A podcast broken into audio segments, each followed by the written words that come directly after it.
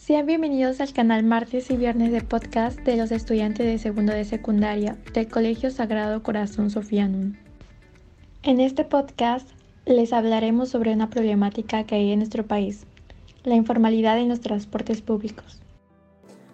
La informalidad del transporte público se define como el desplazamiento no autorizado, fuera de las regulaciones legales en las calles de Lima un tema al que no podemos ser ajenos, debido a que afecta gravemente la economía y la salud de los ciudadanos del Perú.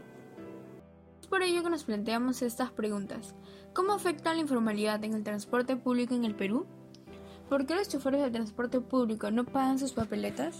Para poder responder estas interrogantes, vamos a presentarles un caso muy destacado respecto a los problemas en los transportes públicos. Tenemos la Custer Pirata con la placa B1B741, o como también conocida la bestia de Petitoires. Según el comercio, esta Custer debe más de 3 millones de soles en multas, contando con responsables a los últimos 6 choferes. En primer lugar, vamos a derivar el origen de la informalidad en los transportes públicos. Durante el gobierno de Alberto Fujimori, el 25 de julio de 1991, se decretó una ley en la que se exige que los conductores de transportes públicos cumplan con requisitos de operatividad como SOAT, necesariamente obligatorio para cualquier tipo de vehículos, mantenimiento adecuado para el transporte y brevete vigente, debido a que hay conductores que usan brevetes vencidos. En caso de algún accidente puede generar más cargos para el conductor. Debido a esta ejecución, se incrementó la situación en que los conductores se endeudaban de una gran variedad de multas, señaló el comercio. Asimismo, relacionado con un estudio de Lima como Vamos, LSV, y la Municipalidad Metropolitana de Lima, el 45% de los vehículos tienen 21 o más años de antigüedad. En otras palabras, la flota de transporte público es aproximadamente de 15.150 unidades, compuestas en su mayoría por buses y coasters. Consideramos que si el transporte urbano no recibe un replanteamiento en sus normas vigentes, puede ser un peligro para los civiles en general y también para quienes lo usan. Este tipo de coasters, como la placa B1B741, ya han quitado varias vidas. Otro ejemplo es el caso de Puno, donde un taxi informal que había excedido el número de pasajeros en el vehículo, terminó volcado y causó la muerte de 11 de sus pasajeros. Es importante que se tomen medidas al respecto para solucionar esta problemática que causa daño. Respondiendo a la pregunta, ¿por qué los choferes de transporte informal y público no pagan sus papelitas? En el 2019, según el decreto supremo que aprueba el reglamento del decreto legislativo número 1216, que fortalece la seguridad ciudadana en materia de tránsito y transporte, la Policía de Tránsito pasó el trabajo a los inspectores municipales, haciendo que su función sea fiscalizar, supervisar y controlar los vehículos en materia de tránsito, transporte de personas y mercancías.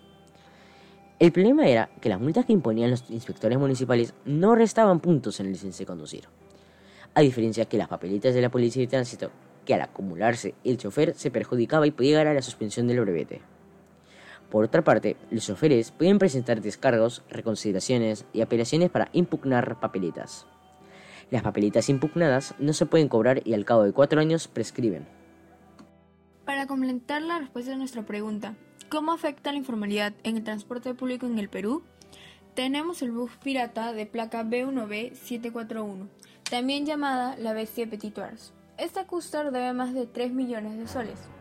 Lo peor de esta coaster no es lo que debe, sino lo que genera.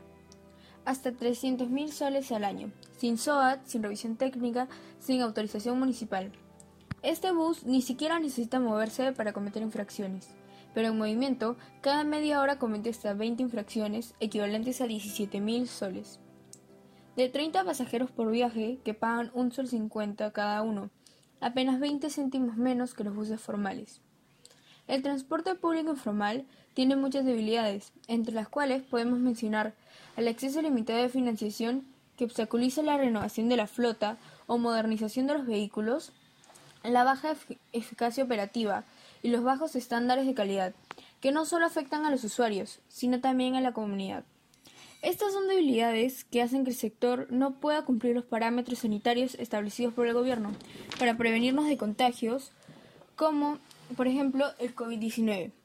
La falta de dinero para intervenir los vehículos tiene como consecuencia que no se cumplen los protocolos de salud, que no se respete el aforo y que se hagan implementaciones de sistemas de geolocalización, sistema de venta de pasajes y de seguridad. Según lo que hemos investigado, una de las soluciones que nuestras autoridades pueden hacer como permanentes es la realización de operativos de fiscalización semanalmente en conjunto con la PNP, Policía Nacional del Perú y el ATU. Otra propuesta de solución realizada por IDEL es implementar nuevas líneas del corredor por zonas más transitadas en lugar de estas clusters piratas. Para concluir, es importante señalar que este tipo de intervenciones se ejecutan en la salvaguardada de la vida, la integridad y la salud de los civiles que usan el transporte público, ya que dichas unidades trabajan sin autorización y varias veces desobedecen las condiciones de seguridad tales como el seguro obligatorio contra accidentes de tránsito, SOAT, y los protocolos de bioseguridad para evitar a toda costa la propagación del COVID-19. Recuerden, es importante ser conscientes de este tema e intentar evitar este tipo de transportes, no únicamente porque pueden perjudicar al país y su economía, también te pueden afectar a ti en caso de que ocurra un accidente o no estén sanitizados correctamente. Y no olviden suscribirse a nuestro canal martes y viernes de podcast en las plataformas virtuales Anchor, Spotify y Google Podcast. Muchas gracias.